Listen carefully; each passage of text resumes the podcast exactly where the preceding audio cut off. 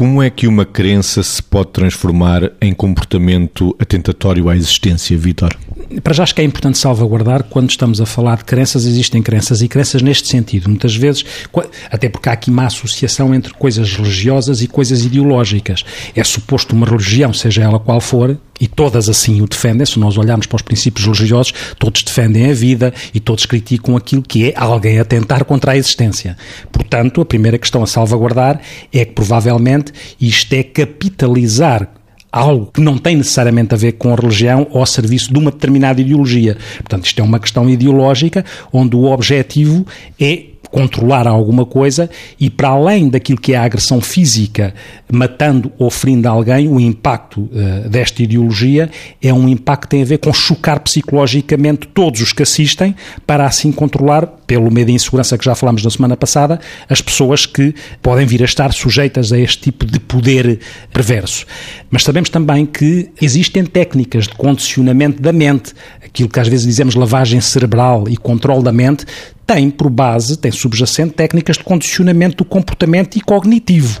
E sabemos também, e isso é do tempo do Pavlov e do tempo da União Soviética e da Coreia e da China, estratégias que têm a ver com tirar passa aqui a, a, uma explicação mais primária, ou mais simplista, tirar da mente determinado tipo de crenças e substituí-las por outras através de técnicas de condicionamento que o Pavlov inclusivamente descobriu, porque o Pavlov no estudo com os cães e com os reflexos condicionados uh, de um cão salivar só porque ouvia uma campainha antes de chegar lá o alimento, o, o, laboratório do Pavlov teve uma inundação e todo o condicionamento que aqueles cães tinham, porque entraram em stress, desapareceu e Pavlov reparou que podia condicioná-los com crenças completamente contrárias às anteriores, porque o stress permitiu que se esvaziasse uma crença e substituísse por outra. E, portanto, isto para dizer que existem técnicas de condicionamento para fazer controle da mente e levar as pessoas a fazer coisas que de outra forma se calhar não conseguiriam fazer. Uma das possibilidades para que uma crença se transforme em comportamento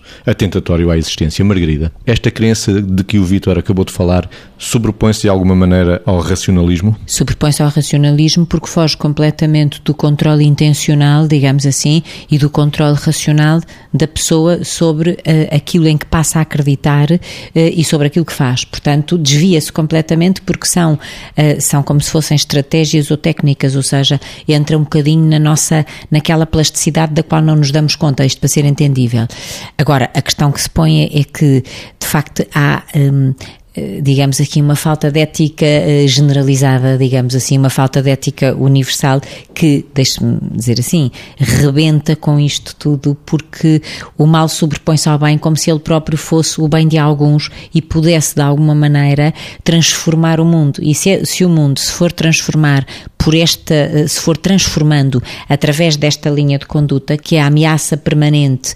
e a passagem ao ato desta ameaça através da destruição e da morte, deixa de ser um lugar simpático para existir, deixa de ser um espaço tranquilo para desfrutar. E, portanto, passamos a viver de um. Se isto, eh, digamos, vingar, se esta forma de, de passar, de viver, de passar pelo mundo e de viver, digamos assim, vingar dentro de uma sociedade, eh,